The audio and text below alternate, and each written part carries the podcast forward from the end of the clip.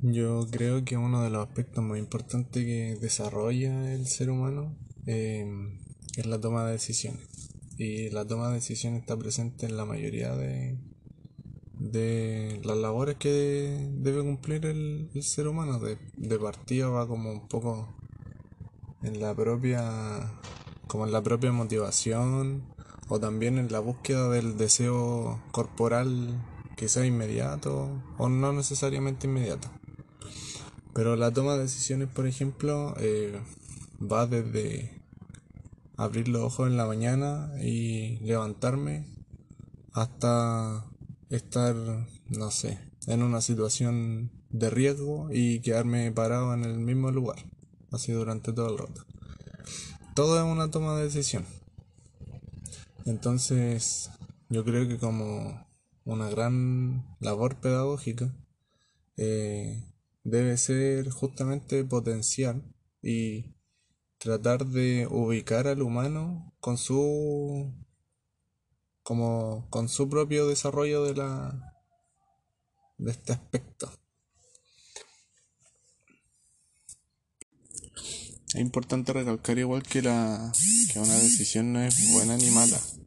Como que según yo, una decisión puede ser correspondiente o eh, adecuada según un contexto en particular que se sitúa el individuo que toma la decisión.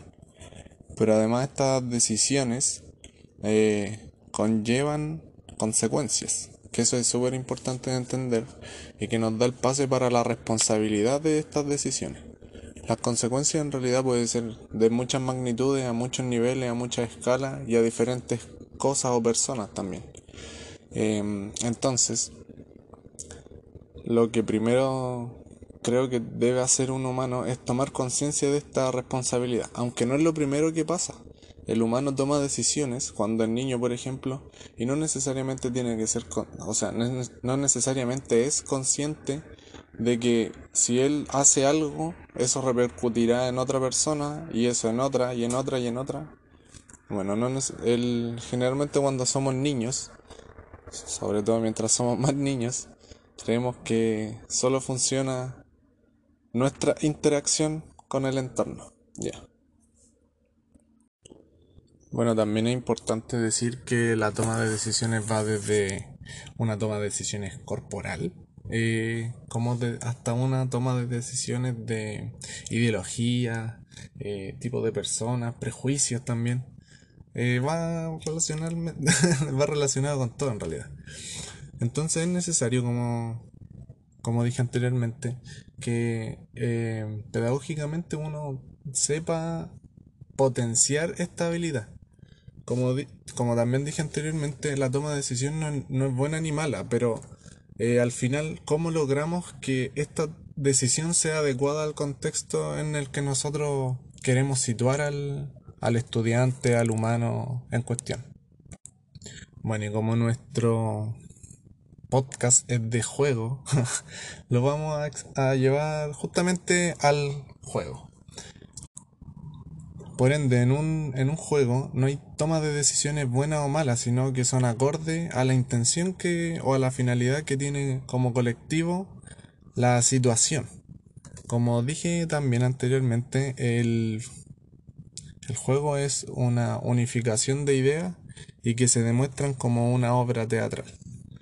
Eh, entonces, las situaciones del juego no siempre ameritan hacer el gol, por ejemplo, sino que a veces ameritan cosas como eh, alejar la pelota del rival o hacer un lujo también como algo divertido o jugársela. Bueno, son muchas cosas. Y para lograr saber cuál es la verdadera intención de la situación, solamente, eh, bajo mi perspectiva, eh, debemos tener experiencia en una situación similar, por lo menos, o la más parecida posible. Eh, entonces, en ese sentido, si nosotros queremos potenciar la toma de decisiones dentro de un de un equipo o de sí o de un grupo de personas que estén bajo una situación en particular, la idea para que vayan tomando siempre la mejor, o sea, no la mejor decisión, sino que la decisión más adecuada, es que tengan una dinámica de grupo o una dinámica de equipo acorde y que mm, estén practicando en muchas ocasiones, ya que esto se vea reflejado siempre en la realización de la dinámica. Lo que yo siento es que si la dinámica se queda solamente en la idea, eh, al final el cuerpo también se disocia de esta misma, de esta misma dinámica. Tenemos que unir tanto la idea de la dinámica como con la dinámica corporal que se realiza dentro del grupo. Porque además hay muchas eh, percepciones en torno a una misma situación. Por ejemplo, en un partido de fútbol, que es lo que yo más hablo aquí en el podcast, pero puede ser con cualquier deporte, con cualquier juego, con cualquier grupo humano en realidad. Em, se me olvidó lo que iba a decir. Bueno, se me olvidó en realidad ya. Pero a lo que yo también me estaba refiriendo antes no va como a que una situación sea repetida el máximo de veces posible, sino que dentro de la, del gran espectro que tenemos de situaciones, que podamos ir adecuando cada una de los de la toma, cada una de las decisiones que tomamos, las podemos ir adecuando a otro tipo de situaciones. Y así siempre vamos a ir adecuando nuestra toma de decisiones. Eh, también, aparte de eso, quiero recalcar que la toma de decisiones, a pesar de ser adecuada, me imagino y entiendo yo que la adecuación o la contextualización de cierta situación es totalmente subjetiva, individual y personal.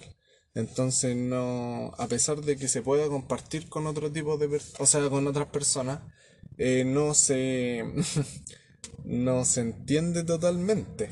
Me, yo creo que uno no puede, no puede entender una situación totalmente igual a otra persona.